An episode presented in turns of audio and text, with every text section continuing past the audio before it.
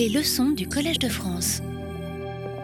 On va reprendre euh, ce deuxième cours sur l'apprentissage des réseaux de neurones profonds. Donc, juste pour rappeler euh, deux, trois petits points du cours précédent. Donc, euh, d'abord, le sujet dans son ensemble, comme on l'a vu, ça va être d'essayer de traiter des données en très grande dimension d'une façon assez générique, euh, quel que soit le type de données, que ce soit de l'audio, de l'image, du texte, réseaux sociaux, etc. Et euh, deux types de problèmes euh, devant lesquels on se retrouve quand on fait des sciences des données. D'un côté, les problèmes de modélisation qui sont associés à l'apprentissage non supervisé qu'on a vu la dernière fois, et puis les problèmes de prédiction où là, on a ce qu'on appelle de l'apprentissage supervisé, c'est-à-dire que les données sont associées à euh, des réponses, et l'enjeu, c'est euh, de calculer ou de prédire ces réponses, donc d'apprendre une fonction qui va être capable d'estimer ces réponses. Et pour faire ça, on a des données d'entraînement qui ont à la fois des exemples de données avec les réponses associées.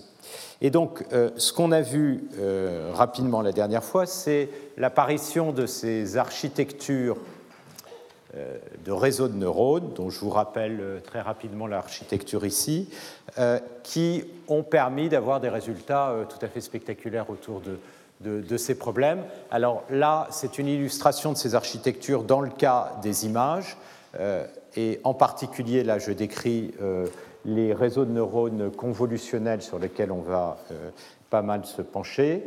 Euh, dans ce cas-là, donc, on a en entrée euh, les données qui sont une image X, et puis toute une série de neurones dans la première couche qui font une combinaison linéaire. Chaque neurone fait une combinaison linéaire des entrées des données. Simplement, dans le cadre de ces réseaux convolutionnels, eh bien, il y a de la structure, et ça, ce sera un des éléments très importants du cours. Il y a de la structure, si bien qu'on impose sur ces combinaisons linéaires d'être invariantes par translation. Autrement dit, un neurone qui agit dans cette zone de l'image va avoir les mêmes poids qu'un neurone qui va agir dans cette zone de l'image. Autrement dit, les poids sont invariants par translation. Du coup, l'opérateur linéaire sous-jacent est une convolution. Et puis, euh, en plus, sur ces réseaux, on impose que le support soit euh, petit, typiquement 5 par 5, par exemple, ou un peu plus. Et donc, on a euh, des filtres qui sont implémentés par ces neurones qui produisent une première couche. Et puis ensuite, de même, il y a une deuxième couche qui est produite à partir de cette première couche, où les neurones vont prendre toutes les images en entrée dans un domaine spatial petit. Alors ce qui est important évidemment, c'est que les neurones implémentent non seulement un opérateur linéaire, mais il y a une non-linéarité qui joue un rôle fondamental, qui peut être notamment un rectificateur, donc qui va prendre le maximum entre une valeur et zéro.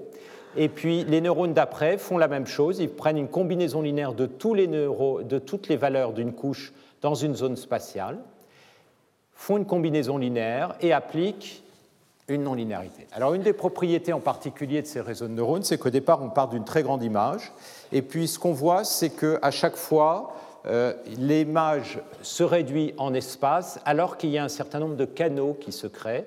Donc il y a un sous-échantillonnage spatial souvent qui arrive, ce qui fait que petit à petit, on perd l'information de localisation spatiale. Par contre, on construit ces espèces de canaux qui, en quelque sorte, caractérisent des formes de, structures apparaissant dans l'image. Et donc c'est là qu'on voit apparaître ce changement de variable phi de x, où on est parti d'une image entièrement définie euh, de façon spatiale, où chaque valeur indique un niveau de grille, à des images qui deviennent potentiellement beaucoup plus petites, typiquement voir juste un point où on perd toute localisation spatiale, mais on voit apparaître cet axe de canal qui euh, correspond à ce que les gens appellent des features en anglais, des espèces de patterns. On verra que ce n'est pas forcément la meilleure façon de les caractériser, mais en tout cas, on a un changement de variable phi de x.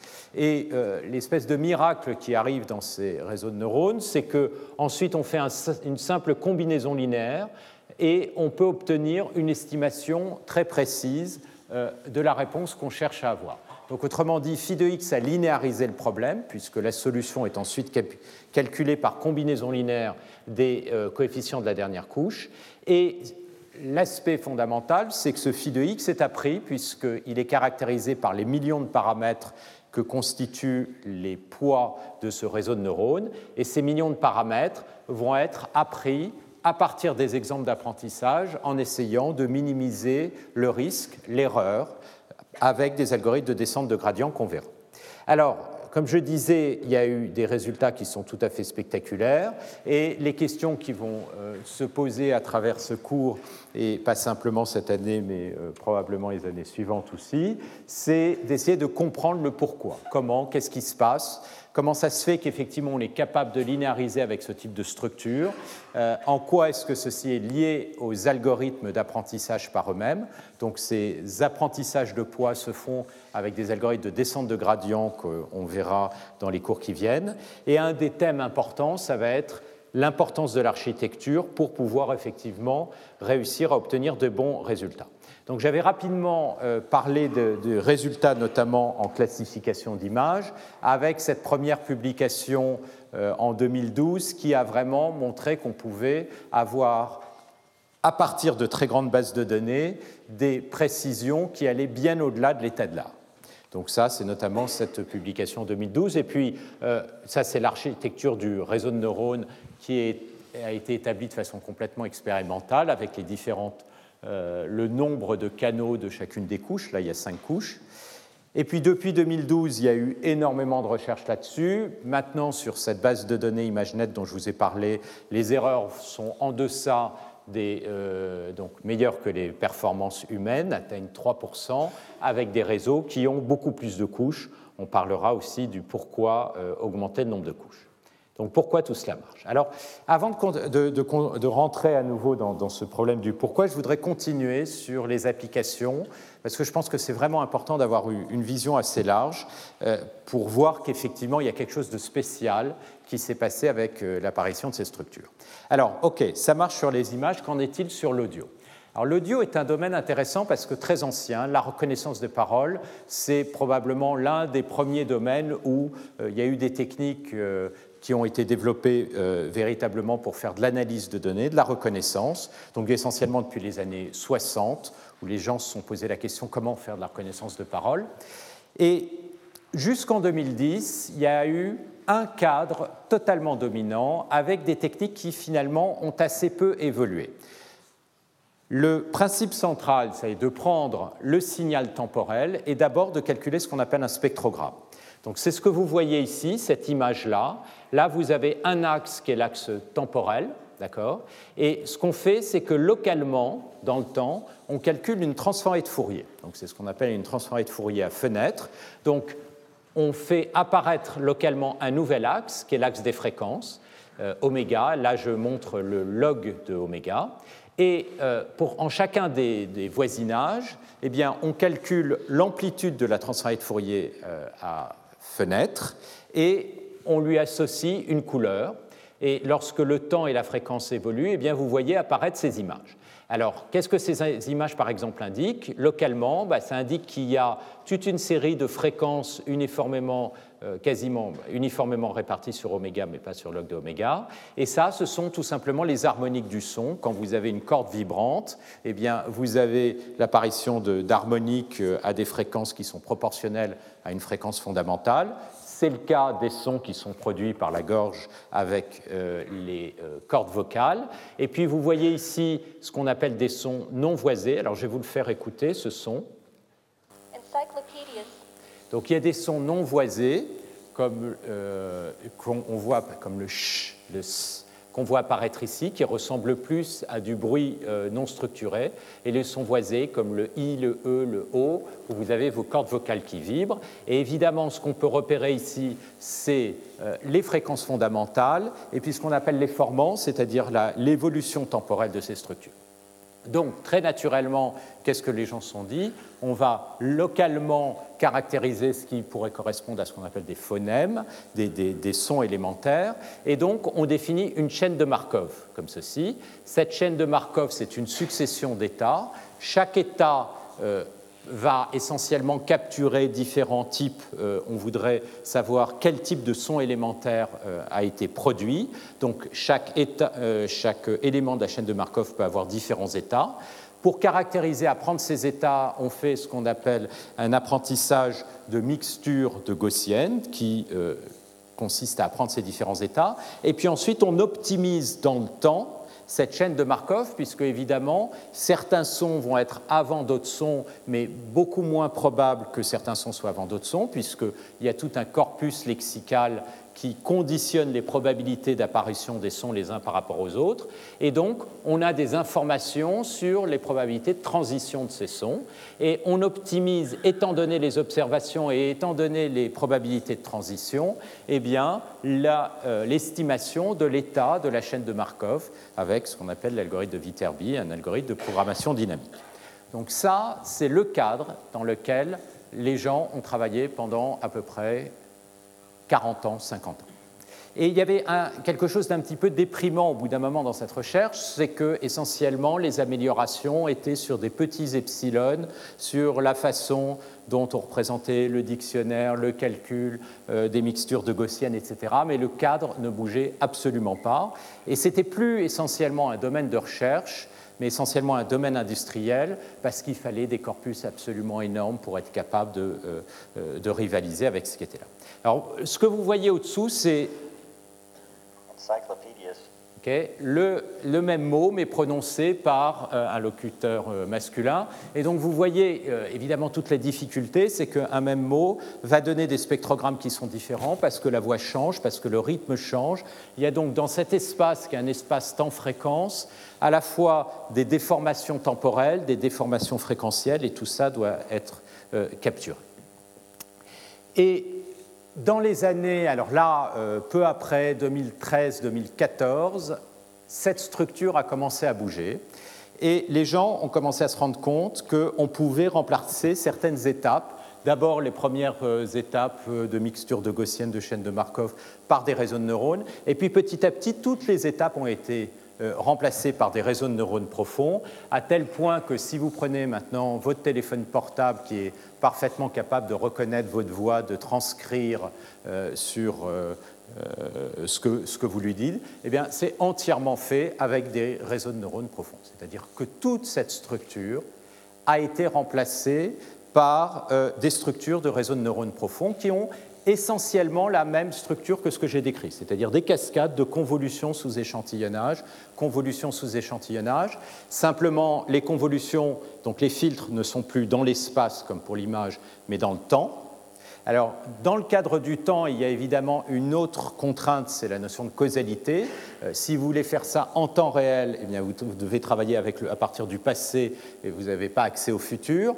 Donc, vous voulez éventuellement avoir des filtres qui sont causaux qu'on peut implémenter de façon récursive, mais fondamentalement, vous avez toujours des, convolutions, d'accord? Et des non-linéarités euh, qui apparaissent là-dedans. Donc là, il y a eu une évolution absolument considérable de ce domaine tout d'un coup euh, à cause euh, de ces réseaux de neurones, et ces évolutions continuent. Ces évolutions continuent. Un des très beaux problèmes qui se posent, c'est les problèmes notamment de séparation de sources, très classiques. Donc, problème de séparation de sources, c'est le suivant. Je vais vous faire entendre un son d'abord.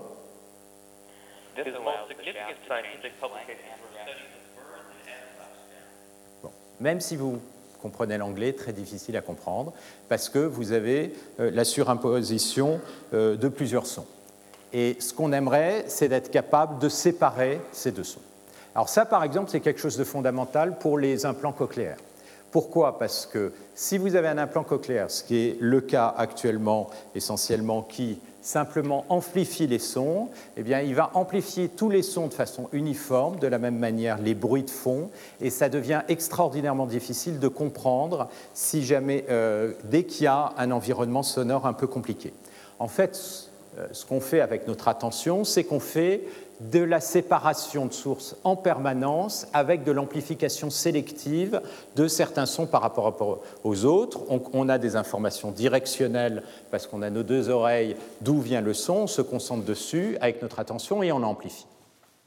Là, le problème est beaucoup plus dur parce qu'il n'y a pas deux euh, euh, micros, mais un seul micro, et vous avez le mélange des deux. Donc l'enjeu, c'est est-ce qu'on est capable de séparer ces deux sons Et comme je disais, si on est capable de séparer sur les deux sons, alors ça peut être une amélioration considérable pour tous les implants cochléaires. Essentiellement, c'est des choses qui ne marchaient pas jusqu'à, disons, qui marchaient pas, qui marchaient mal, euh, quand même, ça marchait un peu jusqu'à à peu près l'année dernière. Il y avait des techniques très sophistiquées ont été développés pour ça, des techniques de parcimonie, de factorisation euh, à partir, euh, ce qu'on appelle en anglais non-negative euh, matrix factorization, des, factorisations en matrice positive. Je ne vais pas rentrer dans les détails. Le point, c'est que le problème tel qu'il se pose, c'est que vous avez votre son qui est une superposition qui est montrée ici en rouge et en bleu de deux formes d'ondes. Et donc, si vous voulez calculer le spectrogramme que j'ai montré, eh bien, vous allez avoir un spectrogramme qui va être un mélange de points qui proviennent du, euh, euh, du locuteur 1 et du locuteur bleu. Donc, ce qu'on aimerait, idéalement, en quelque sorte, c'est un problème de classification. Chaque point dans ce plan temps-fréquence doit être associé soit au locuteur 1, soit au locuteur 2. Donc vous pouvez voir ça comme un problème de classification, mais point par point dans cet espace de façon à le séparer en deux locuteurs, sachant que vous ne connaissez pas à l'avance quel va être le locuteur, qu'éventuellement peut y en avoir deux, peut y en avoir trois. Et euh, si vous êtes capable effectivement de faire cette séparation, alors à partir de ce spectrogramme et d'une information de phase, vous pouvez récupérer l'onde du locuteur 1 séparée de l'onde du locuteur 2. Voilà. Alors là, je vais vous montrer des résultats qui ont été obtenus dans une publication de 2018 à partir d'un réseau de neurones. Alors je vous fais peut-être réécouter le mélange.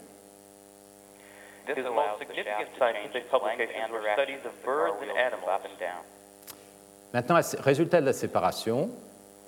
This allows the shaft to change its length and direction as the car wheels move up and down. Et le deuxième.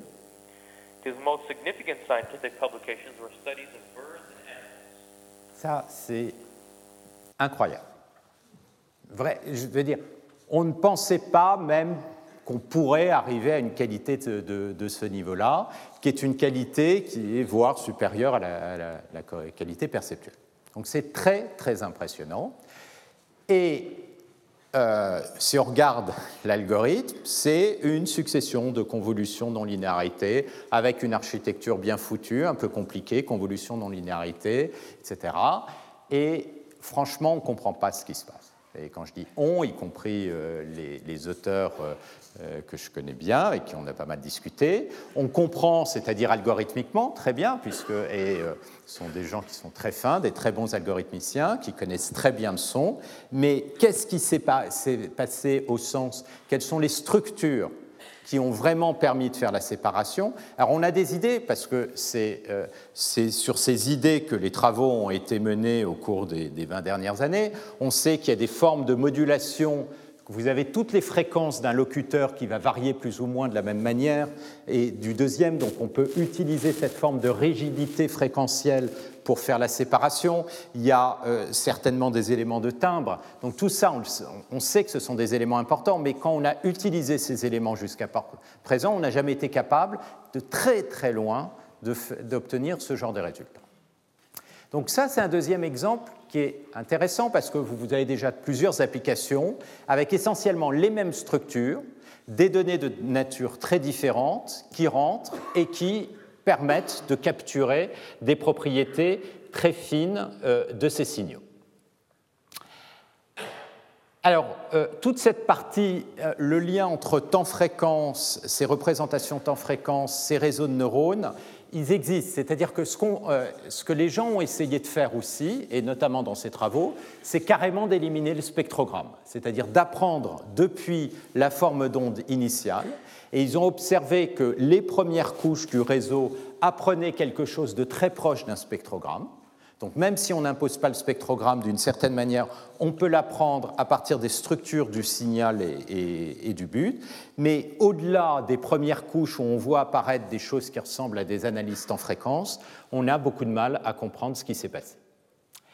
Alors je vais maintenant passer dans un euh, troisième domaine relié, mais malgré tout très différent, qui est, tout le, problème d'analyse de, langage naturel. Donc, langage naturel, qu'est-ce qu'on aimerait faire?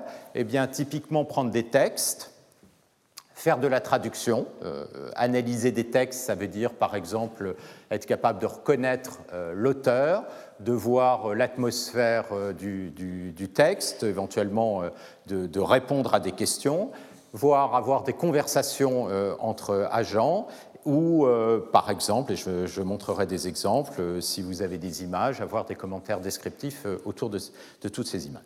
Donc tout ça correspond à, ce très grand domaine qu'on appelle la linguistique, et là qui est évidemment encore bien plus ancien que l'analyse de son, puisque les premières grammaires, bah, c'est avant le XVIIIe siècle. Vous avez là par exemple la grammaire de Port-Royal, où déjà les gens se sont posés les questions de quelles sont les structures de, la langue française. Ça, c'est 1660. Donc, la linguistique a beaucoup évolué, et ce que je voudrais vous montrer, c'est un peu comme je l'ai fait dans le cas de la vision, un peu quelles ont été les grandes idées qui ont émergé de ces domaines et comment est-ce qu'on peut regarder ces idées par rapport à l'apparition euh, de ces structures.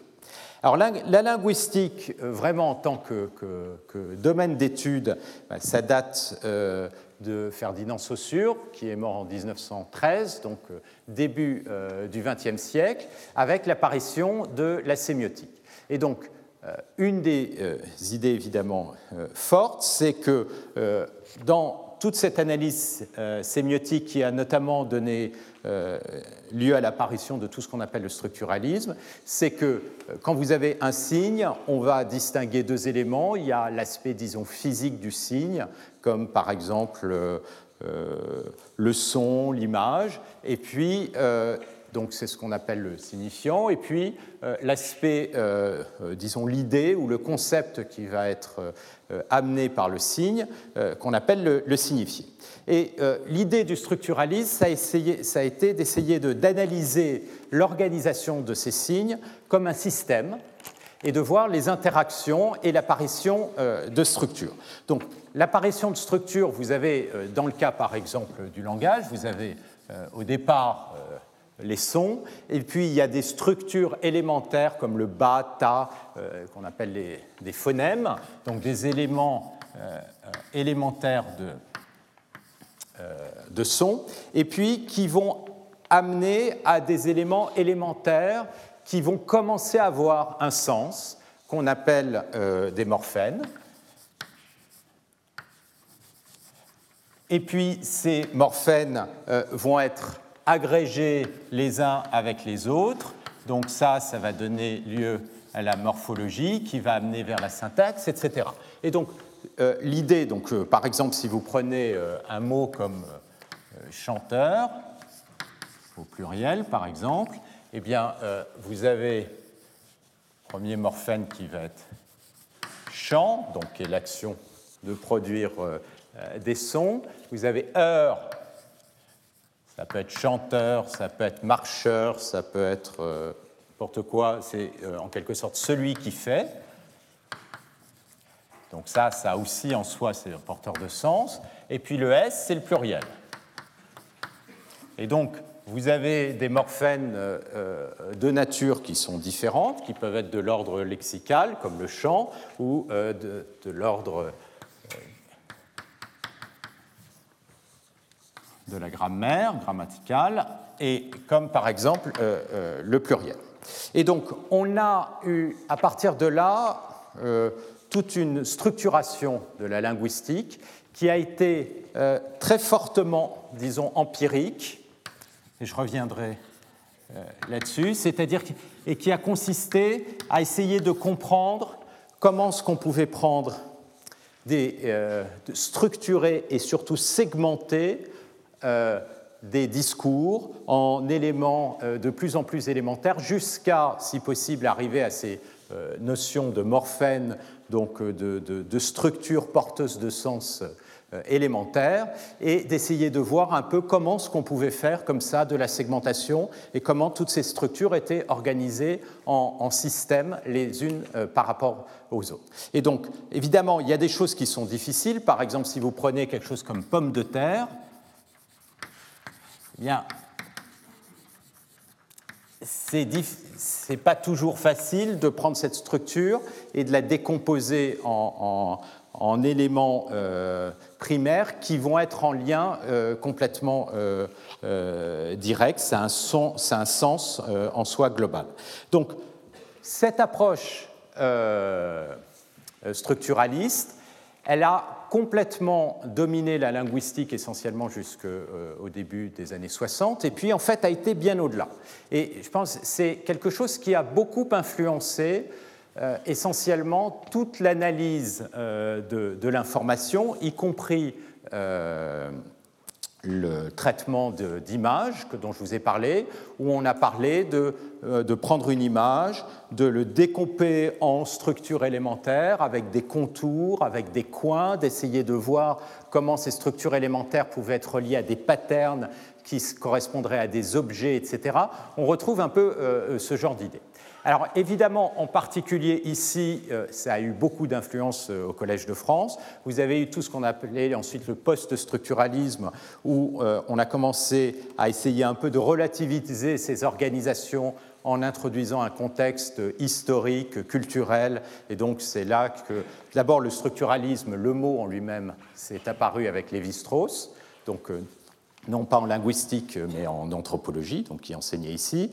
Et puis, vous avez vu ces analyses structuralistes apparaître un peu partout, euh, en psychanalyse, euh, avec Lacan, euh, voire même en politique, Althusser pour le marxisme, Piaget pour la psychologie, l'enseignement, etc. Donc à chaque fois, il y avait une vision de la connaissance qui a émergé, et puis une forme de généralisation de façon complètement générique, un peu d'une certaine manière, comme on va essayer de, le voir avec toutes ces restrictions, euh, avec ces, fameux euh, réseaux de neurones, et avec un certain nombre euh, de limitations qui sont apparues. Et il y a eu une véritable révolution qui est apparue dans les débuts des années 60, 1957 pour le mettre, avec l'apparition des grammaires formelles de Chomsky. Donc là, on a eu un espèce de retour de balancier depuis une vision très empirique vers une vision plus rationaliste sur laquelle euh, euh, je vais revenir. Alors, pourquoi 1957 1957, ça a été l'apparition du livre de Chomsky sur euh, les structures syntaxiques. Et l'idée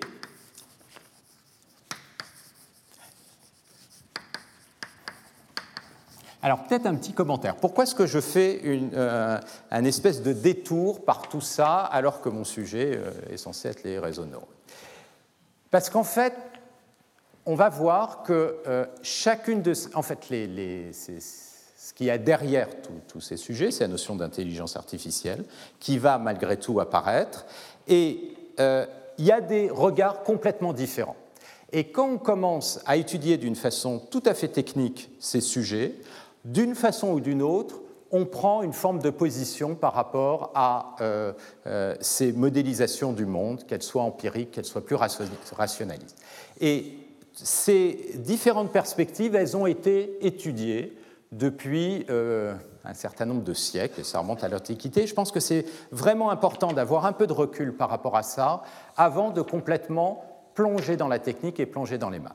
Et c'est pour ça que dans le cours, je vais commencer un peu doucement en essayant de, parcourir un peu ces grandes idées avant de véritablement plonger dans les algorithmes pour essayer de voir à quoi ces algorithmes correspondent et à quel type de référence cela correspond dans des domaines aussi différents que l'anthropologie, la psychologie, euh, etc. Et qu'est-ce qui est apparu donc avec ce travail de Chomsky? C'est l'idée qu'au fond, on ne peut pas euh, comprendre le langage simplement en regardant les productions du langage de façon complètement empirique et en regardant comment elles sont organisées. Il faut aussi réaliser que le langage s'est produit par des humains, que les humains ont un code génétique, ont une structure biologique, et donc il y a une partie innée et que notamment l'hypothèse de Chomsky, c'est qu'il y a eu toute une partie qui est liée aux structures grammaticales ou syntaxiques qui est liée à la, transmission biologique. Et donc, il y a cette espèce de structure qui va euh, être complètement spécifique au langage humain.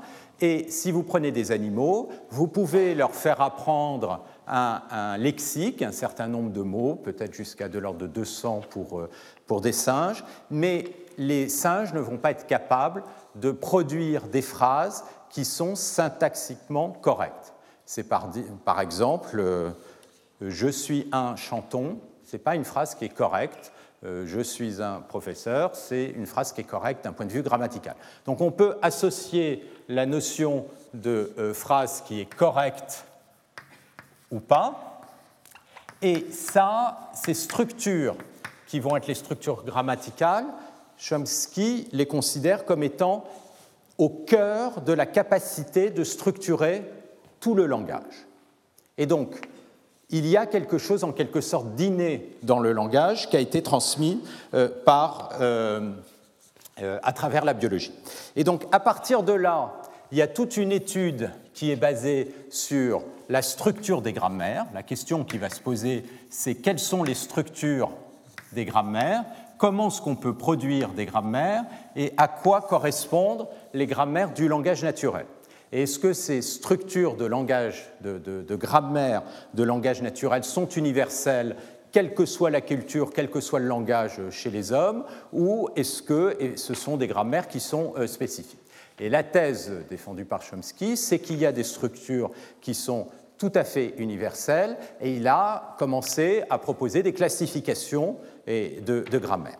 Alors ça, évidemment, ça s'est retrouvé euh, en rencontre parfaite avec l'émergence euh, très forte de l'informatique, des machines de Turing, les classifications de langage euh, en informatique. Et donc il y a eu une forme de résonance et ça a été un mouvement qui a essentiellement conquis tout le monde linguistique dans les années 60, avec des réalisations qui sont assez spectaculaires. Et vous avez donc 1962, petit à petit, les...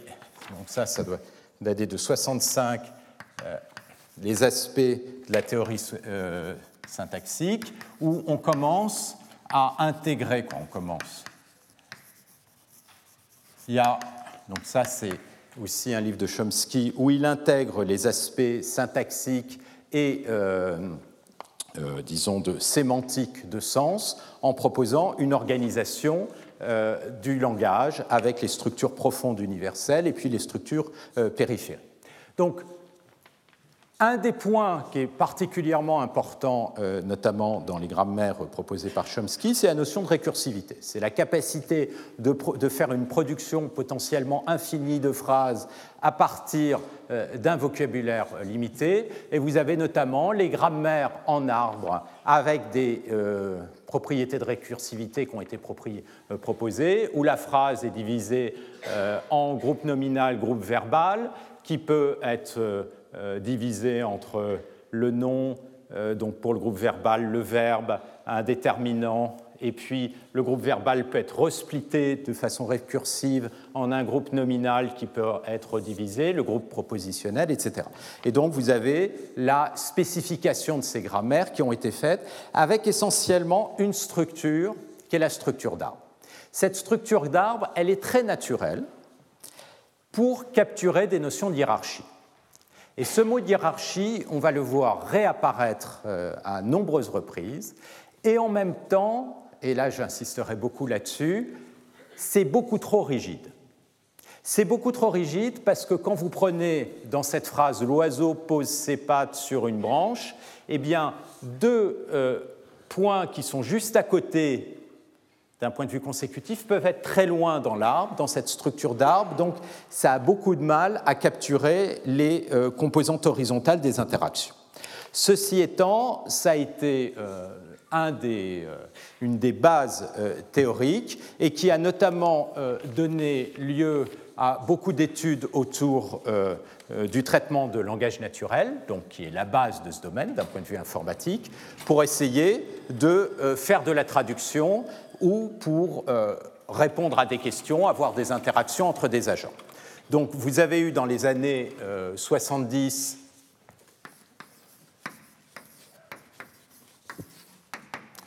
l'organisation de de théorie autour de la, de la notion de sémantique formelle.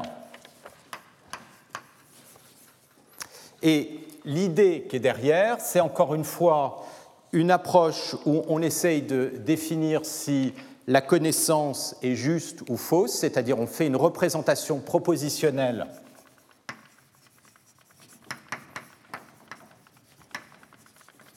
de la connaissance. Donc au cœur de tout ça, c'est il y a l'idée que la connaissance peut être capturée par un ensemble de symboles qui vont faire des propositions qui vont pouvoir être définies comme étant vraies ou fausses. Et donc, euh, il y a évidemment derrière tout ça la notion de logique qui va être au cœur de la capacité de faire de l'inférence.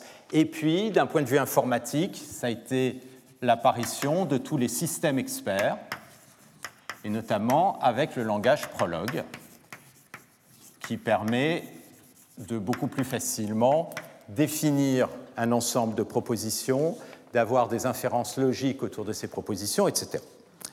Donc, j'ai eu mon premier cours euh, en intelligence artificielle quand j'ai commencé à faire mon doctorat, c'était en waouh, longtemps, 1985. Et l'intelligence artificielle, c'était ça non seulement c'était ça, mais quand vous êtes dedans, c'est très difficile d'imaginer que ça puisse être autre chose. D'accord? Si on vous demande c'est quoi la connaissance, le langage, c'est évidemment au cœur de la connaissance. Qu'est-ce que vous manipulez? Quand vous manipulez le langage C'est des symboles, c'est des mots. Donc toute la question, c'est de comprendre comment on va agencer des symboles, quelles sont la structure, comment un mot est structuré, etc. D'accord? C'est évident que ça ne peut être que ça. Et tout le cours était là-dessus. Et ce qu'on va voir, c'est un regard totalement différent par rapport à ça. Mais je pense que c'est très important de garder ça en esprit, parce que cette vision, en même temps, elle capture beaucoup de choses, elle s'effondre, mais pas totalement, et on verra à quel moment, euh, malgré tout, euh, ça revient. Mais il y a eu, ça a été finalement en opposition, d'une certaine manière, à ça, en opposition, disons, euh, un point de vue très différent que euh, le, tout ce qu'on appelle le machine learning, ou autrement dit l'apprentissage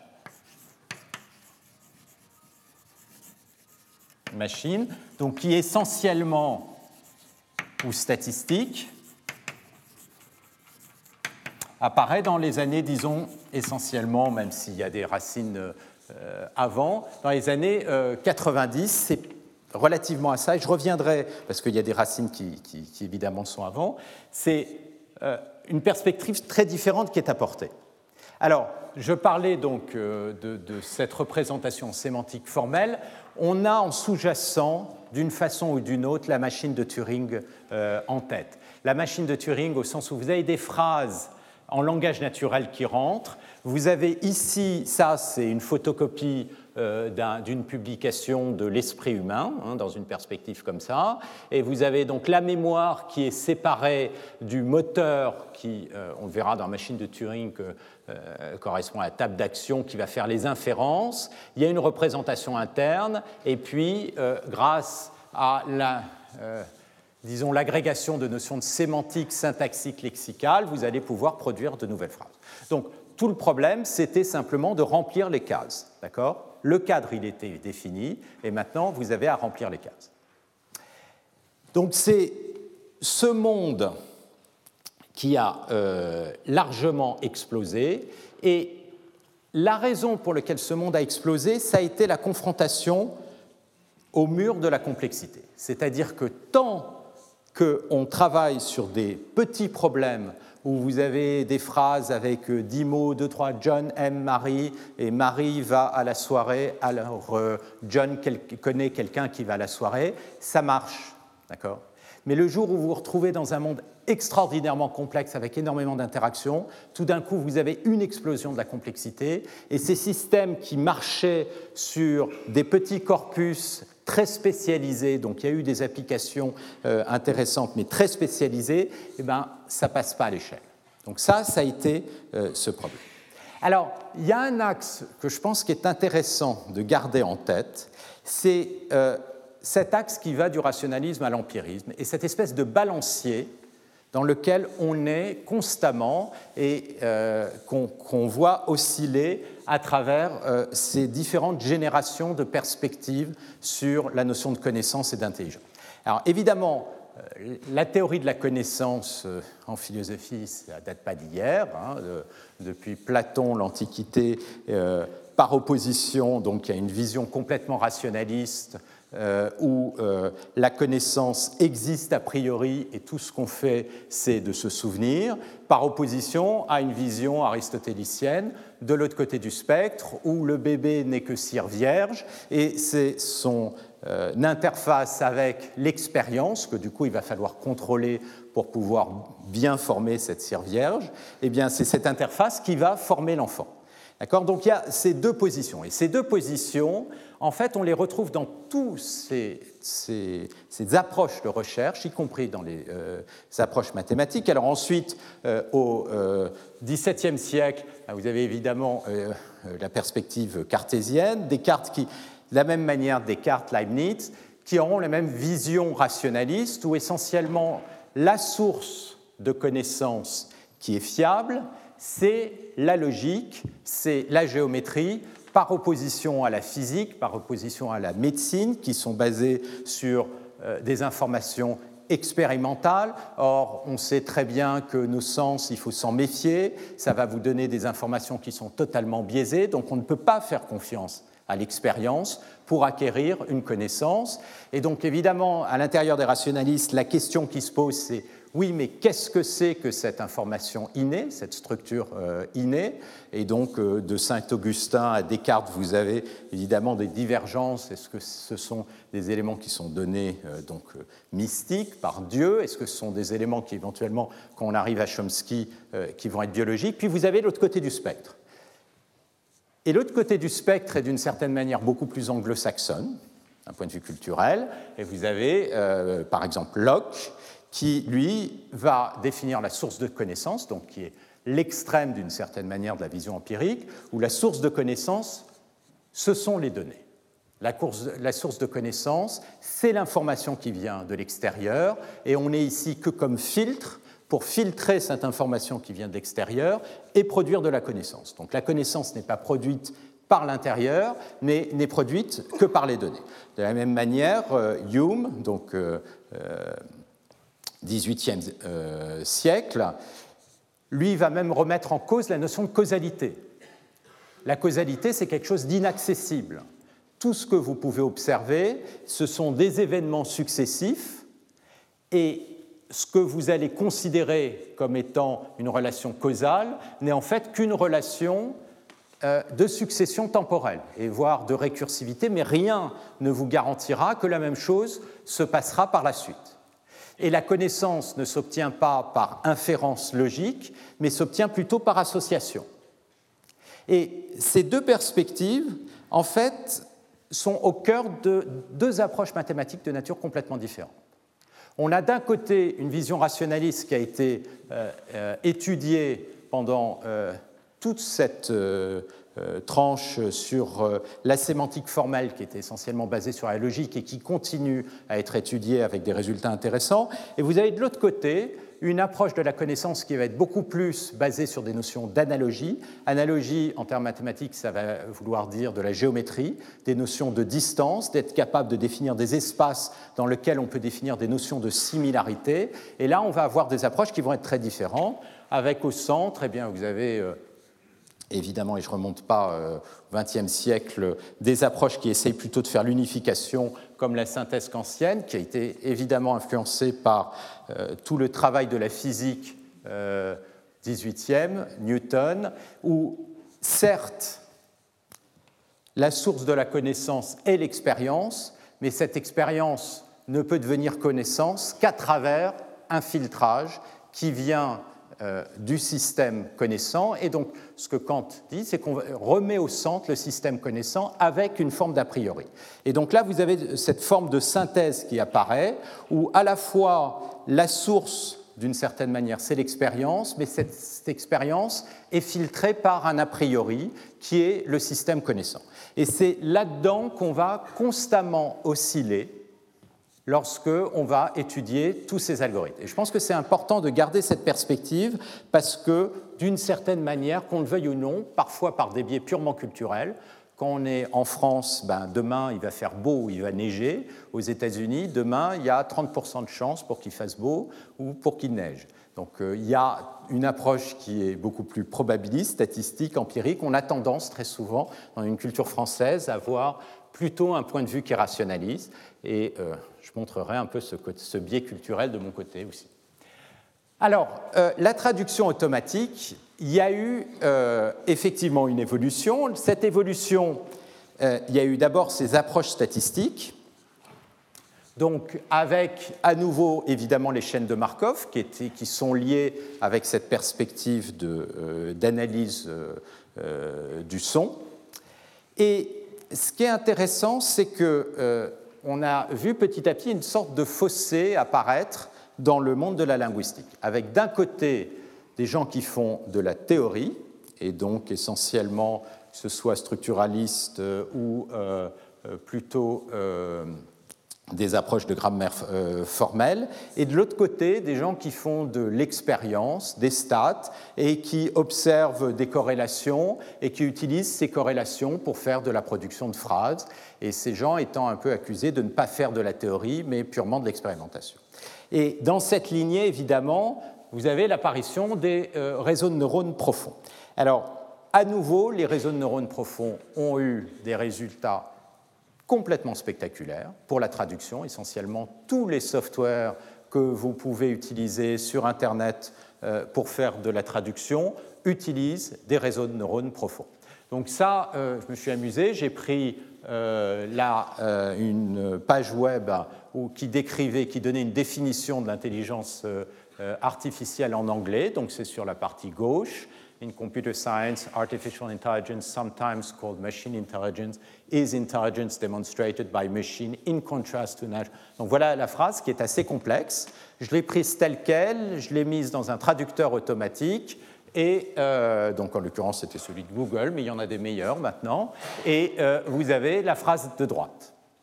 Et c'est assez remarquable. C'est-à-dire c'est du français qui est tout à fait au niveau de mon français.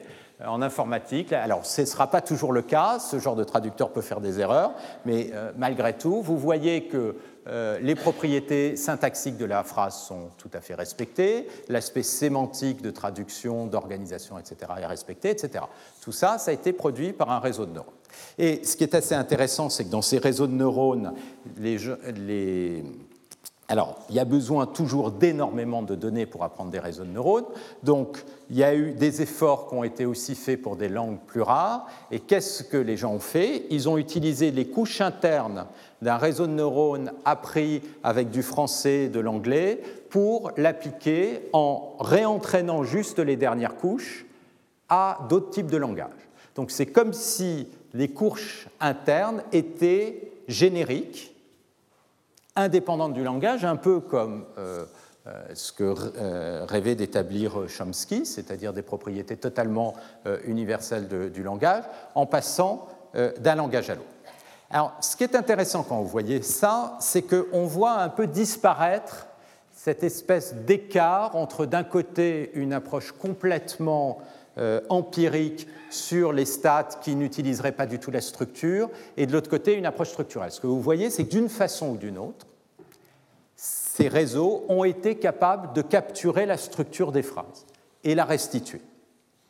Alors, la question qui se pose à nouveau dans ce débat, c'est euh, est-ce que ça a été appris à partir des données ou est-ce que c'était là au départ?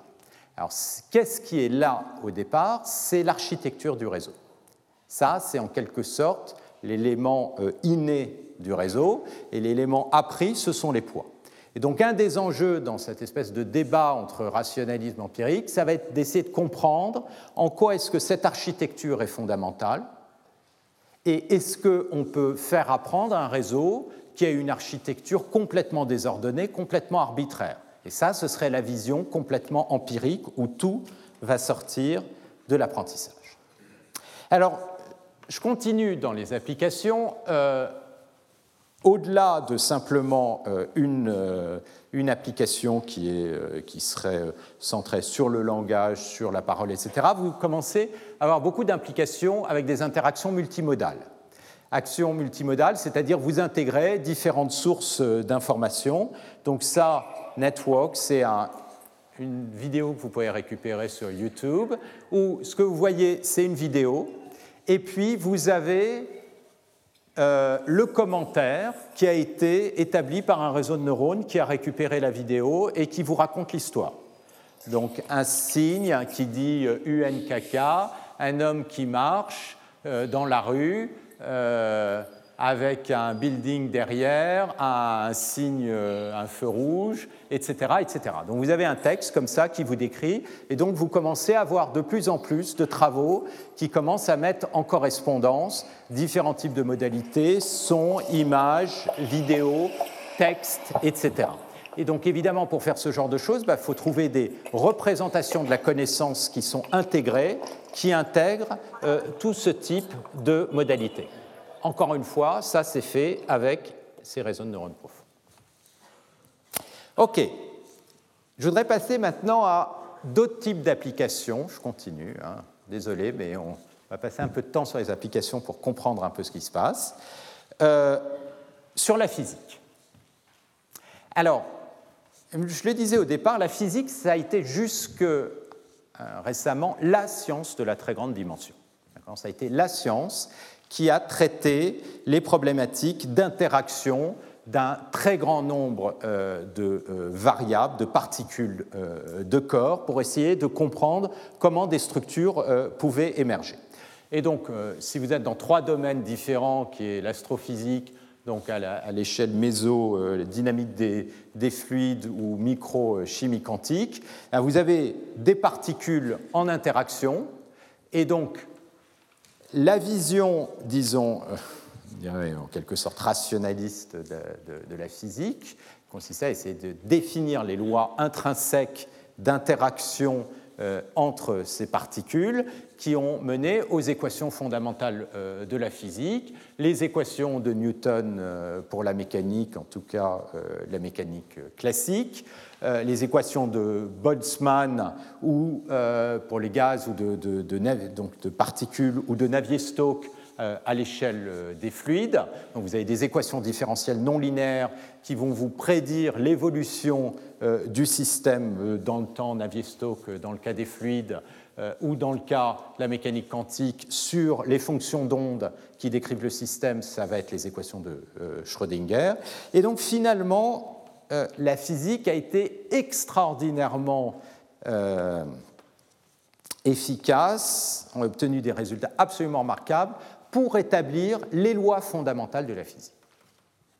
Et on peut avoir l'impression que si on comprend les lois fondamentales de la physique, ben on a compris la physique, parce qu'après tout, on a les équations. Maintenant, il n'y a plus qu'à dérouler les équations, puis c'est terminé. D'accord? Et en fait, non. En fait, non. Pourquoi? Parce que quand vous avez un système un peu compliqué avec n corps qui interagissent et qui respectent, par exemple, les équations de Newton, par exemple pour l'astrophysique, eh bien, ce n'est pas parce que vous avez compris les équations de Newton que vous avez compris l'astrophysique. Alors, certes, il y a aussi les aspects électromagnétiques et équations de Maxwell qui rentrent dans les interactions en astrophysique, mais quand bien même vous mettez toutes ces équations ensemble, ce n'est pas évident de comprendre pourquoi est-ce qu'il y a des formations d'étoiles par agrégation euh, de gaz, pourquoi est-ce qu'il y a des formations de galaxies, comment est-ce que ces euh, galaxies évoluent, comment l'univers évolue, etc. Ça, ce sont ce qu'on appelle des problèmes à n-corps, et les propriétés émergentes des phénomènes physiques résultent de l'agrégation de ces n-corps. Or, les problèmes à n-corps, quand on part des équations fondamentales, c'est extraordinairement difficile de les comprendre. Alors, on peut faire des simulations mais c'est très long. Et puis il y a des cas où les simulations sont quasiment impossibles. Si jamais on se place dans le cas euh, de la physique quantique, eh bien, les équations de Schrödinger, certes, caractérisent l'évolution des fonctions d'onde, mais euh, dès que vous avez n particules, vous avez une fonction d'onde à n variables. Or, le nombre de particules, il est très très grand, même si vous mettez dans conditions semi-classiques et vous ne comptez que, euh, disons, euh, les noyaux et les électrons, vous allez avoir un nombre absolument énorme d'électrons et on est incapable, dès qu'il y a trop d'atomes, typiquement plusieurs euh, milliers, de directement faire ça avec, calculer avec les équations de Schrödinger. Donc il faut approximer, il faut comprendre les propriétés de ces systèmes Heinemann. Ce qu'on voit apparaître, c'est des structures. Dans le cas de la turbulence, on reconnaît bien, ça c'est la turbulence euh, quasiment bidimensionnelle euh, dans le cas euh, d'une couche comme ça de nuages. Vous voyez ici des galaxies, y compris ici pour de la chimie quantique. Donc, plutôt que de partir des équations fondamentales qui consistent à dire je ne connais rien, je prends simplement l'état initial et ma connaissance a priori donnée par l'équation et hop, je déroule mon calcul, on peut se dire, après tout, dans ma vie, j'en ai vu pas mal des systèmes comme ça. Est-ce que je peux m'aider de ma connaissance a priori sur ces systèmes pour prédire ou calculer plus rapidement la solution? Ça, c'est typiquement euh, la vision du vieux Savoyard qui va vous dire, ah, euh, regarde, vu mes rhumatismes et la position des nuages, demain, il va neiger. a priori, il n'a pas calculé Navier-Stokes, il n'a pas intégré sur toute la planète les données de pression, etc. Mais et assez souvent, il ne se trompe pas. Parfois, il se trompe, mais malgré tout, il vous donne un diagnostic qui est souvent très bon. Surtout quand il s'agit d'une vallée euh, incrustée sur laquelle le Météos France se plante à tous les coups. Donc, est-ce qu'on peut faire ça? Faire ça, ça veut dire intégrer les données avec éventuellement l'information a priori qu'on a sur le système pour être capable de faire des prédictions beaucoup plus rapides. Et ça, c'est ce qui est en train de se passer actuellement avec ces approches de la physique euh, avec euh, le machine learning. Alors, pareil, une fois de plus, les systèmes qui marchent actuellement, ce sont des réseaux de neurones profonds. C'est assez énervant, c'est assez étonnant, mais c'est non seulement ces réseaux de neurones profonds, mais le même type de structure, c'est-à-dire à chaque fois dans toutes ces applications, y compris dans le langage, on voit apparaître des réseaux de neurones convolutionnels. C'est-à-dire qu'on voit apparaître ces notions de convolution. Pourquoi des convolutions euh, On va euh, évidemment revenir là-dessus. Et puis, euh, ce qui est très étonnant, c'est qu'effectivement, ces réseaux semblent être capables de capturer des interactions aussi compliquées que ce dont on a besoin en physique quantique, où on a par exemple besoin d'assurer que les fermions ont des fonctions d'onde qui ont des propriétés antisymétriques, et eh bien, ce genre de choses semble être euh, capturé, euh, en tout cas ce qui est important pour obtenir la solution par ces réseaux. Et les applications sont très importantes. Les applications sont très importantes parce qu'être capable de faire des simulations rapides sur des systèmes complexes, c'est au cœur de beaucoup d'industries. Si vous prenez par exemple l'industrie pharmaceutique, ben, un des enjeux, c'est d'être capable de, euh, de, construire des nouvelles molécules qui auront un certain nombre de propriétés, donc de se balader dans cet espace qui est l'espace de configuration de toutes les molécules possibles, qui est un espace de dimension euh, absolument énorme, et être capable de très rapidement calculer l'énergie euh, d'une molécule pour voir sa stabilité, par exemple, ou d'être capable de calculer les forces pour voir la dynamique de la molécule, c'est quelque chose de très important. Ce sont des choses que on commence à être capable de faire avec des réseaux de neurones. Quand je dis on commence, ça veut dire qu'il y a trois ans, il y a eu peut-être la première, le premier workshop euh, sur euh, la chimie quantique et apprentissage. Et maintenant, vous en avez peut-être cette année une cinquantaine et euh, vous en avez sur euh, physique, interaction, etc. C'est quelque chose qui est en train de, de croître euh, exponentiellement parce que d'un côté, les applications sont très importantes. Alors, partout dans, euh, par exemple, la physique des matériaux, vous voulez comprendre la nature des interfaces. Si vous voulez, par exemple, faire euh, des simulations numériques, euh, si vous êtes un designer, par exemple, de, voiture, eh bien, vous avez envie de mettre un aileron parce que ça fait classe sur votre voiture, faut quand même s'assurer que l'aérodynamique ne va pas être complètement perturbée, etc. Et donc, vous avez besoin d'être en interaction constante entre, d'un côté, le design, sa fonctionnalité, les propriétés physiques, l'impact éventuellement sur les propriétés audio à l'intérieur de la cabine, etc. vous avez besoin d'avoir énormément de codes qui vont tourner. Si ces codes, vous pouvez les faire tourner beaucoup plus rapidement en prédisant une estimation de la réponse, ça va vous permettre de euh, faire la modification beaucoup plus vite. Euh, et on peut faire ça en dynamique de fluide. Ça, euh, c'est un écoulement dans une soufflerie. Ça, c'est une fumée, etc. Alors, les applications, ce n'est pas forcément obtenir une solution avec une précision 10-12, mais au moins obtenir les comportements, les propriétés essentielles de ces solutions. Dernier aspect important dans, cette espèce de paysage, c'est évidemment le lien avec la biologie. Alors le lien avec la biologie, au départ, je mentionnais, les euh, neurones ont émergé de modèles de biologie, 1950, euh, les euh, neurones de la grenouille, Évidemment, si vous regardez un neurone, c'est une structure beaucoup, beaucoup plus compliquée qu'un euh, neurone formel. Et puis, à l'intérieur du cerveau, vous n'avez pas simplement les neurones, c'est une toute petite partie des cellules. Vous avez beaucoup d'autres cellules autour, par exemple les cellules gliales, qui vont définir un environnement, qui vont influencer tout le traitement euh, des neurones. Donc, tout ça est beaucoup plus compliqué. Ceci étant, si on regarde le cortex, on voit apparaître des zones qui vont être responsables de différents types de fonctionnalités qui correspondent, euh, par exemple, à derrière, vous avez le cortex, la zone du cortex visuel. Vous avez des zones qui correspondent à la zone auditive avec la zone primaire secondaire. Vous avez euh, la partie euh, moteur, la partie qui est associée de Broca qui est associée au langage, à la parole. Et puis la partie qui est associée au langage. Euh.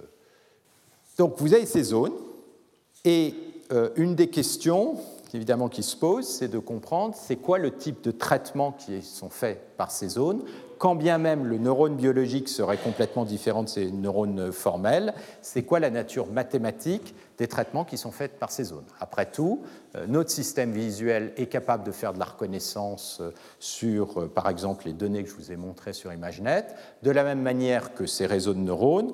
Est-ce qu'il y a un lien? Est-ce qu'il y a un lien mathématique? Imaginez une seconde que la solution soit unique, c'est-à-dire qu'il n'y ait qu'une seule façon d'agréger la connaissance. Alors le substrat serait certes différent, mais la solution serait la même. Toutes les chances pour que la solution ne soit pas unique, en tout cas d'un point de vue complètement euh, euh, euh, calcul exact, mais il y a peut-être des formes de régularité du problème sur lequel tous ces systèmes se basent et en ce sens sont similaires. Donc il y a eu beaucoup de travaux depuis à nouveau dans les euh, cinq dernières années sur le lien entre neurophysiologie et ces neurones. Quel type de travaux ont été menés? Ce que les gens ont essayé de faire, par exemple, c'est d'essayer de comprendre les propriétés de la réponse d'un neurone, par exemple dans une aire assez avancée, V4 euh, du système visuel, qui est responsable de la reconnaissance ou IT d'objets, eh bien la question c'est euh, quel est le lien entre le stimuli d'entrée et la réponse de ce neurone? Est-ce qu'on peut construire un modèle mathématique de ce lien? Alors, le modèle mathématique, on a du mal à le construire, mais ce que les gens ont fait, c'est se dire est-ce que je peux construire un réseau de neurones qui aurait le même type de réponse? Mais évidemment, le réseau de neurones, je ne vais pas l'entraîner sur euh, les données neurophysiologiques parce que j'en ai pas assez, et puis si je les entraîne, je vais faire du surapprentissage, ce ne sera pas étonnant que je sois capable de faire la prédiction. Mais vous prenez des neurones qui ont été obtenus dans des réseaux de neurones qui ont été appris avec des images comme ImageNet, etc., donc qui sont déjà configurés, et ensuite vous limitez le nombre de paramètres qui vont relier la réponse de ces neurones avec les vrais neurones biologiques. Et les gens ont observé qu'ils obtiennent des capacités de prédiction des réponses de ces neurones qui sont bien supérieures aux modèles élémentaires obtenus avec euh, des modèles linéaires, autorégressifs ou avec une simple non-linéarité, etc. Donc ça veut dire qu'il y a des similarités. Il y a des similarités, et ces similarités, on les voit aussi au niveau de ce qu'on appelle, et je reviendrai là-dessus, les notions d'invariants. c'est-à-dire que vous avez des neurones, on appelle les, neurones euh, ou des réseaux de neurones grand-mère qui ont un certain type d'invariant, c'est-à-dire qui, qui vont donner toujours le même type de réponse, quelle que soit la variabilité du stimulé, quelle que soit la position, l'expression de votre grand-mère, et vous observez le même type de phénomène dans des réseaux de neurones, c'est-à-dire des constructions d'invariants à l'intérieur de, réseaux. Et donc, on voit là que finalement, on ne peut pas éviter d'aborder le sujet dans toute sa généralité. C'est-à-dire que, euh, autant d'un point de vue mathématique, c'est beaucoup plus pratique de considérer le problème comme étant purement un problème statistique, euh, géométrique, euh, probabiliste et de le poser comme ça. En même temps, on voit bien que ce sujet touche énormément de domaines, y compris euh, sciences sociales, y compris l'anthropologie, comme on a pu le voir par le passage du structuralisme à l'anthropologie. Il y a derrière une forme de conception de la connaissance qui apparaît, puisque ces systèmes sont en tout cas établis pour essayer d'acquérir une forme de connaissance. Alors, il y a un autre type d'apprentissage qui est, en fait je me rends compte, il reste pas mal de choses là-dessus, qui est l'apprentissage par renforcement. J'ai parlé de deux types d'apprentissage, supervisé, non supervisé. L'apprentissage par renforcement est un type d'apprentissage un peu différent, dans la mesure où c'est une forme d'apprentissage par essai-erreur. Au lieu de donner des exemples avec des réponses, vous avez un, système qui apprend, qui doit être vu comme un système dynamique, qui va agir sur le monde, et il va y avoir en retour une boucle de rétroaction qui va dire succès ou échec, donc qui est une forme de renforcement euh, euh, de l'action.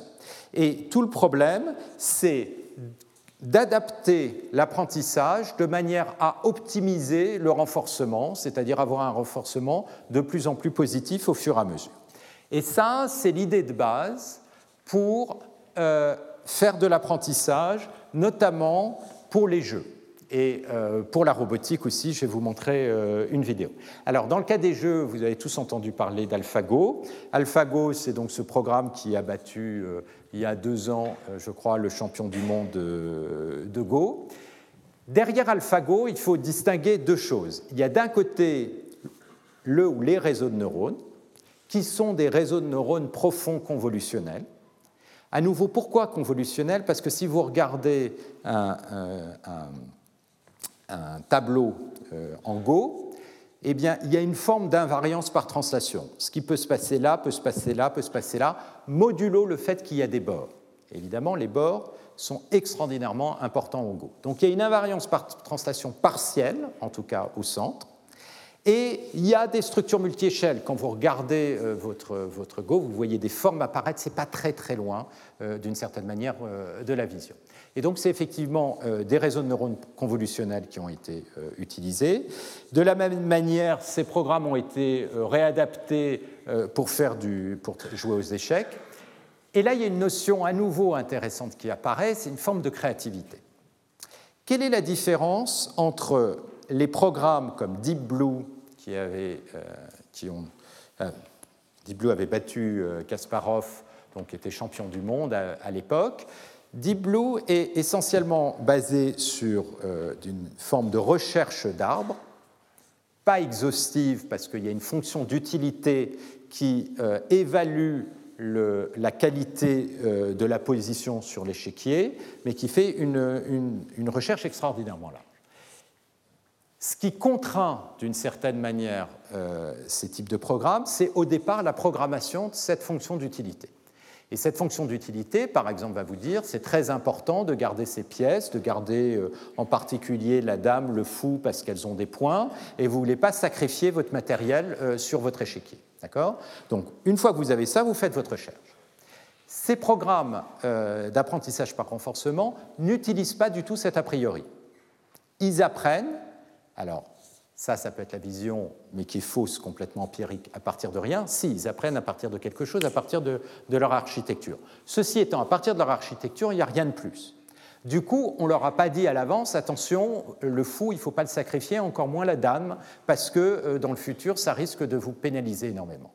Et du coup, ce qu'on a vu apparaître, c'est des stratégies totalement différentes au jeu d'échecs. C'est-à-dire qu'il y a une forme de mini-révolution euh, dans, le monde des jeux d'échecs, c'est qu'on commence à se rendre compte qu'il y a des stratégies de sacrifice qui, alors ça c'est pas nouveau, simplement qui sont portées euh, beaucoup plus loin, et qui permettent de jouer totalement différemment aux échecs. Donc ça c'est une forme de créativité. C'est-à-dire qu'on euh, entend souvent cet argument Ah oui, mais ces machines ne sont pas créatives.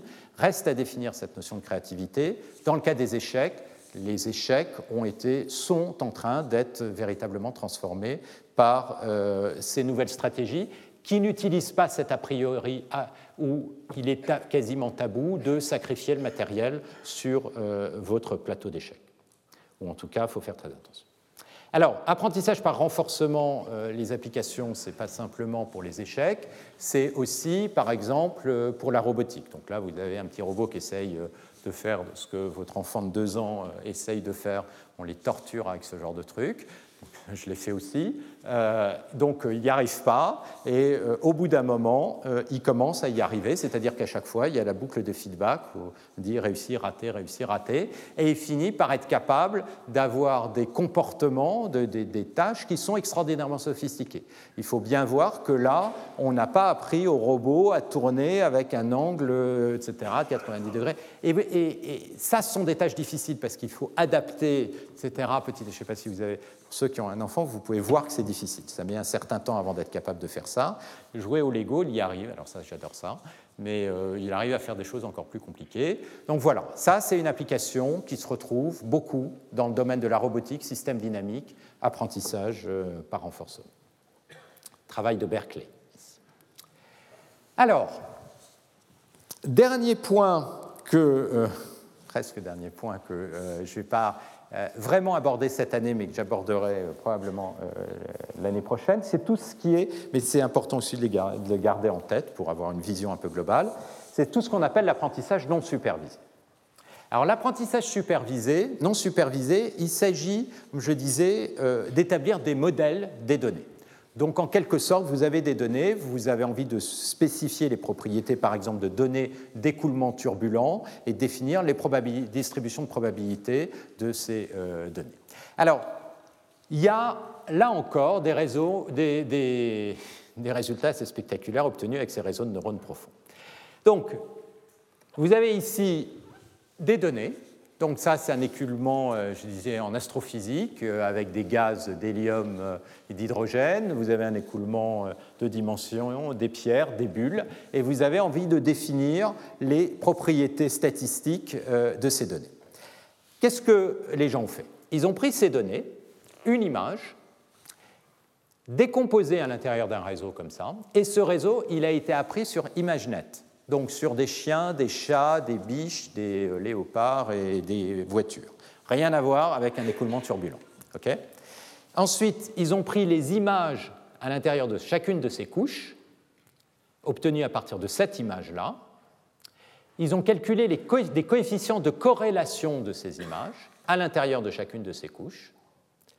Et ensuite, ça c'est le travail de Mathias Betsch et de son équipe, ils ont restauré des nouvelles images qui ont les mêmes coefficients de corrélation avec un algorithme d'optimisation. Il part au départ d'un bruit blanc et il modifie petit à petit le bruit blanc de manière à ce que les coefficients de décomposition de ce bruit blanc dans le réseau aient les mêmes coefficients de corrélation que celui de l'image origine. Et au bout d'un certain nombre d'itérations, voilà ce qu'il récupère. C'est-à-dire c'est une image qui n'est pas la même que l'image d'origine, mais qui ressemble beaucoup et qui a les mêmes statistiques au sens des coefficients de corrélation à l'intérieur de ces réseaux. Mais ces coefficients de corrélation, ce n'est pas les coefficients de corrélation de l'image, c'est les coefficients de corrélation de transformation complètement non linéaire de l'image.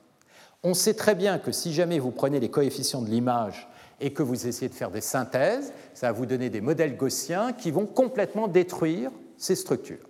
Et donc là, qu'est-ce qui s'est passé?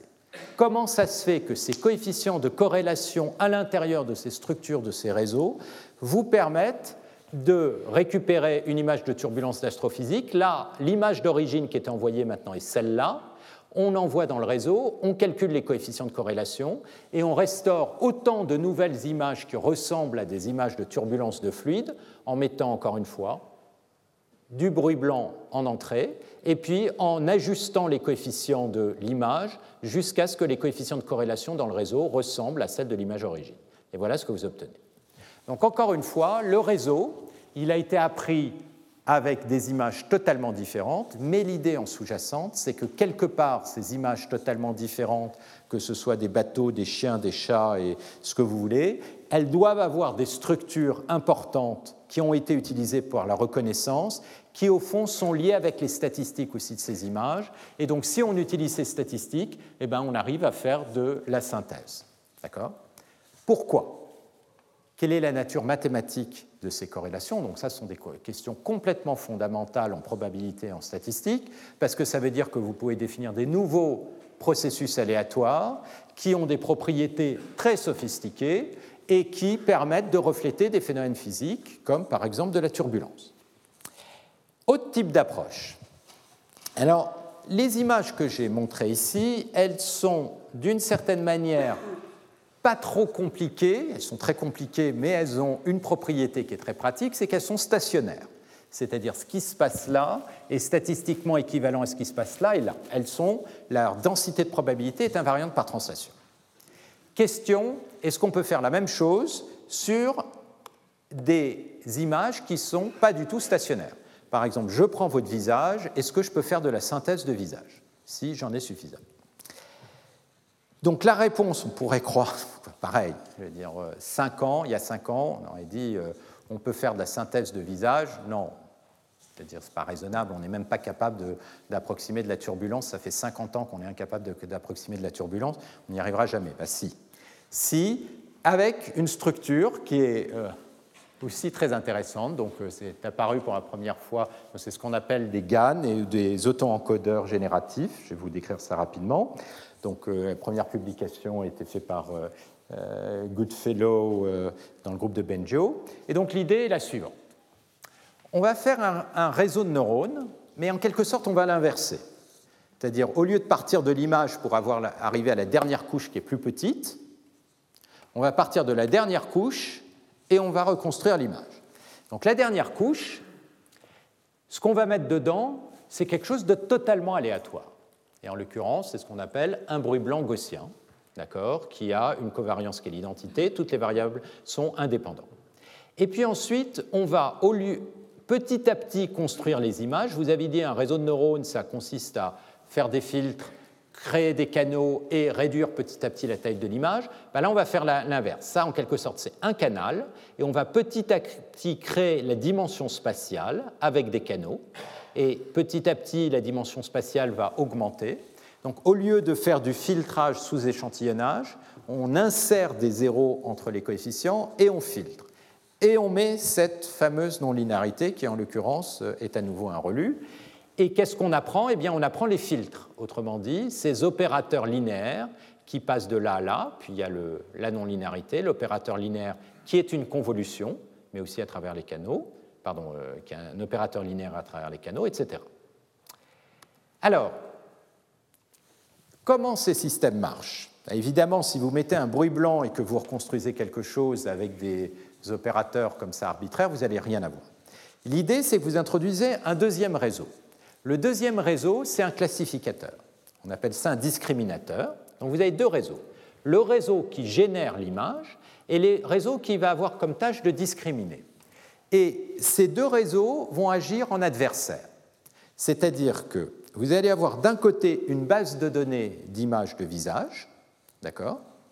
Et le réseau génératif va générer des nouveaux visages, en tout cas ce qu'il pense être des visages, et le réseau discriminant, il a comme tâche d'essayer de voir si telle image provient de la base d'origine de données des vrais visages, ou est-ce que telle image provient d'une image qui a été générée par le réseau. Donc, le réseau génératif, donc vous avez ces deux réseaux, et vous avez une fonction de coût que vous allez optimiser globalement. C'est-à-dire que tous les paramètres du réseau génératif et discriminant, c'est-à-dire tous ces filtres, c'est-à-dire des millions de paramètres, vont être optimisés simultanément, avec une fonction de coût qui essentiellement dit le réseau discriminant, ce que j'essaye de faire, c'est qu'il se trompe le moins possible, mais le réseau génératif, ce qu'il essaye de faire, c'est de tromper le réseau discriminant. Et ça, on l'exprime par cette fonction de coût qu'on verra plutôt l'année prochaine avec toutes les maths euh, sous-jacentes. Et là, à nouveau, la surprise, c'est que ça a fonctionné. Ça a fonctionné et je vais vous montrer des images. Alors, ah, voilà, on va commencer par là. Donc là, vous avez une image euh, de bruit blanc. Ça, c'est le vecteur d'entrée. Typiquement, j'ai de l'ordre de 100 paramètres. Hein. C'est une toute petite imagette de, 100 paramètres, c'est un petit vecteur de 100 paramètres. Je le montre sous forme d'image, mais il n'y a aucune raison. C'est un petit vecteur de 100 paramètres. Et là, l'image reconstruite peut être de l'ordre de plusieurs centaines de milliers, voire, je vous montrerai, millions de paramètres. D'accord? Ça, ça va être l'image reconstruite.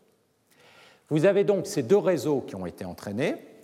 On lui donne un bruit aléatoire blanc après l'entraînement, là, le réseau a été entraîné sur des chambres à coucher.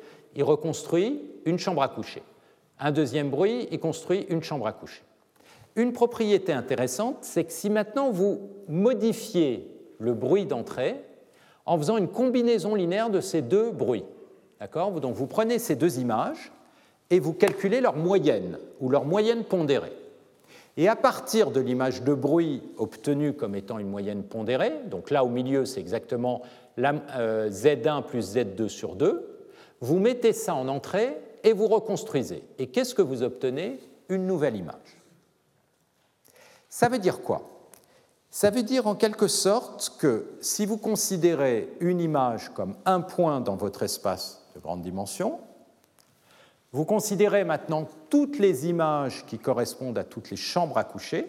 Ça définit un espèce de nuage de points dans votre espace en grande dimension qui est extraordinairement compliqué, dont la géométrie potentiellement très irrégulière, très compliquée. En euh, apprentissage non supervisé, ce qu'on aimerait, c'est caractériser ce nuage. Mais ce que ça veut dire, c'est que c'est comme si ce nuage avait été aplati, si bien que maintenant vous prenez deux points vous prenez le point milieu, eh bien, il est encore dans le nuage. Ça veut dire quoi que si vous prenez deux points, le point milieu est encore dans le nuage Ça veut dire que tout le nuage a été complètement aplati. Donc ça veut dire que, en quelque sorte, vous avez à travers cette représentation-là une forme complètement linéarisée de votre distribution de probabilité. En l'occurrence, c'est une distribution gaussienne qui va vivre dans un espace ici de basse euh, dimension. Et si vous faites des perturbations linéaires, eh bien, vous avez des perturbations qui vous maintiennent dans votre espace. Alors, si vous faites ça maintenant avec des visages, c'est-à-dire vous avez votre réseau qui a été maintenant entraîné avec une base de données de visages, donc encore une fois, vous aviez votre discriminateur qui a essayé de discriminer entre les visages produits par le générateur et les vrais visages, et le générateur qui a essayé de produire les meilleurs visages possibles. Une fois que ça a convergé, je vais vous montrer le genre de résultat qu'on obtient quand on fait une interpolation comme ça entre deux visages donc un visage obtenu par un bruit blanc, un deuxième visage obtenu par un autre bruit blanc. Je vais le montrer sous forme de, vidéo. Et vous voyez comment il y a une, euh, une déformation progressive d'un visage dans l'autre. Tous les points intermédiaires sont des visages, dont certains des visages qui n'étaient pas dans la base, donc la plupart n'étaient pas dans la base de données. Alors, ce qui est intéressant là-dedans, c'est que tout d'un coup, ça pose la question, tout d'un coup, mais cette question était apparue euh, avant, la notion de mémoire. Parce que ce que vous mettez en entrée, malgré tout, c'est du bruit blanc. Il y a zéro information là-dedans. D'accord? Vous avez que des variables aléatoires gaussiennes indépendantes. Donc, et ça va être les mêmes bruits blancs que vous avez utilisés si vous voulez reconstruire des visages, si vous voulez construire des chambres à coucher ou quoi que ce soit d'autre. Or, le réseau, lui, il est capable de reconstruire des choses qui ressemblent à des visages. Donc quelque part dans toutes ces matrices, on doit avoir capturé les structures importantes qui permettent de reconstituer des visages. Mais si vous repensez par rapport à toute cette analyse linguistique, Un visage, on pourrait le décomposer comme des yeux, du nez, la bouche, qui ont une certaine grammaire au sens où les yeux sont plutôt au centre du visage, sont symétriques, le nez, etc. Ce genre de choses. C'est d'ailleurs comme ça. J'avais à un moment une start-up et on avait comme problème, on faisait de la compression à un moment de, géométrique de visage, il fallait détecter les yeux. Et donc la question qu'on s'est posée, c'est comment on va détecter des yeux? Donc on était euh, trois euh, avec euh, notre doctorat, nos années d'expérience en traitement du signal, les maths, etc. Qu'est-ce qu'on a fait? On a détecté les yeux, et puis on a essayé de faire un détecteur de nez, puis un détecteur de bouche. Et puis, évidemment, comme on n'était pas complètement idiot, on a réalisé que les yeux, ils étaient au-dessus du nez, de la bouche, etc., qu'il y avait des relations spatiales. Donc, on a commencé à avoir un petit modèle avec 7-8 paramètres. Et au bout d'un moment, on s'est retrouvé avec 10 paramètres super, très très compliqué d'ajuster 10 paramètres comme ça à la main. Et euh, on a beaucoup travaillé pendant 3-4 euh, mois et on obtenait de l'ordre de 85% de détection des yeux. Puis un jour, on a récupéré un software qu'on a downloadé. C'était les premiers euh, qui faisaient de la détection automatique. Boum, tout a pris dans la nuit et il a tout détecté. Mais ça veut dire quand il a, dans ce cas-là, on se disait oui, mais c'est facile parce qu'il a juste détecté les yeux. Ça ne veut pas dire qu'il a compris la structure du visage. Mais là, il a compris la structure du visage, ce qui restaure toute la structure. Donc la question, c'est comment est-ce que cette structure est codée par ces systèmes? Il y a non seulement de la structure, mais il y a malgré tout des caractéristiques. Les cheveux, ils ont certaines textures, etc. Quel type de mémoire, quel type d'organisation est incorporé là-dedans?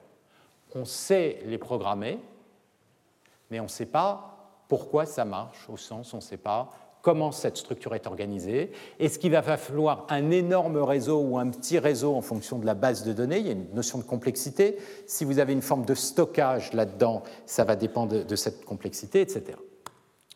Voilà, ça c'est des images entièrement synthétiques. Ça, c'est de la modification de style. Donc ça, c'est à nouveau en lien avec la créativité. C'est des questions qui se sont posées euh, sur euh, la... Euh, pour les arts, puisque vous savez sans doute qu'il y a euh, un tableau qui a été vendu euh, pour 500 000 euros, l'ordre de 500 000 euros dans une, chez Christie's il y a à peu près quelques, il y a quelques mois, il y a 3-4 mois. donc vous avez ces systèmes qui maintenant sont capables aussi d'adapter les styles. C'est-à-dire qu'au lieu de faire de la synthèse de paysages, vous rentrez par exemple une, en plus une image par exemple de Turner, un tableau de, Turner, de Van Gogh, de Monk, de Picasso, de Kandinsky, et euh, le système vous reproduit des images qui ont le style, ou il peut interpoler entre les styles et créer des nouveaux styles, etc. Donc ça, c'est toutes sortes de questions qui se posent à nouveau sur la notion de créativité, d'art, qu'est-ce que c'est, etc. Beaucoup de questions intéressent. Alors, il y a pas mal de limites, et c'est ça aussi qui rend euh, ce domaine euh, intéressant. comme je l'ai dit, on est essentiellement dans une phase empirique. Les travaux sont essentiellement algorithmiques, euh, avec des rationnels que j'expliquerai dans le cas des, algorithmes d'apprentissage des centres de gradient sur des maths d'optimisation, mais on comprend très mal comment ce que tout ça, ça marche. Il y a besoin d'énormément de données pour faire fonctionner ces systèmes. Et vous verrez notamment pour ceux qui essayent euh, sur un certain nombre de challenges que souvent ça ne marche pas parce que vous n'avez pas assez de données. Alors on peut pré-entraîner sur d'autres, mais on aimerait pouvoir réduire les données. On ne comprend pas euh, les performances de ces algorithmes, leur capacité de généralisation et surtout leurs limites. Quand est-ce que ça ne va pas marcher? Pourquoi est-ce que l'architecture euh, telle qu'elle a été spécifiée ne pourra pas généraliser sur ce problème. Après l'apprentissage, vous avez un réseau qui a des millions de coefficients. Ces millions de coefficients vont être différents si vous réapprenez à nouveau avec une initialisation différente, et pourtant les performances sont essentiellement les mêmes. Donc qu'est-ce qui a été appris? Ce n'est pas les poids en soi individuellement qui sont importants, c'est quoi les structures, comment est-ce qu'on peut penser ces structures apprises? Un autre problème derrière ces choses-là, c'est que comme on ne comprend pas ce qui est appris et la stabilité et les propriétés de ces réseaux, on n'a pas de contrôle a priori et le seul contrôle qu'on peut avoir, c'est à partir de tests. statistique. on peut se dire, après tout, si le test statistique est probant, c'est bon. Sauf que les tests peuvent être biaisés. En quel sens ils peuvent être biaisés? Typiquement, ce que vous allez faire, c'est que vous allez amasser une, euh, base de données euh, avec des exemples supervisés. Vous allez prendre une sous-partie pour l'apprentissage, c'est ce qu'on va vous proposer dans les challenges, et une sous-partie pour les tests. Seulement, si la base de données n'inclut pas certains éléments du monde réel par toutes sortes de biais que vous n'avez pas contrôlés, et eh bien, au moment des tests, ça ne va pas non plus être testé, et au moment où vous arrivez dans le monde réel, vous pouvez avoir des erreurs énormes, et c'est là que l'information a priori est importante. Enfin, euh, ces architectures sont optimisées de façon complètement empirique, donc c'est un processus à la fois très long et coûteux. Donc ça, c'est euh, la partie, disons, négative, ou en tout cas euh, les choses à restaurer. Mais je pense qu'il faut garder en tête qu'il y a un certain nombre de choses quand même très impressionnantes. Et la première, pour moi, c'est l'aspect totalement générique que j'ai essayé de vous décrire euh, au cours de, ces euh, deux premiers cours. On est bien en train de parler de systèmes qui sont capables d'apprendre sur, dans des environnements extraordinairement différents, et donc on a très envie de se poser quand même la question quelle forme de connaissance est apprise et en quoi est-ce que ceci potentiellement se relie à la notion de connaissance pour l'humain et donc ces notions d'intelligence artificielle. Les perspectives scientifiques sont absolument considérables, complètement indépendamment de l'aspect intelligence artificielle. Pourquoi? Parce que si on commence à être capable d'apprendre, par exemple, des textures de turbulence, d'être capable de prédire l'évolution de systèmes dynamiques à N-core, comme euh, des gens euh, sont en train de le faire.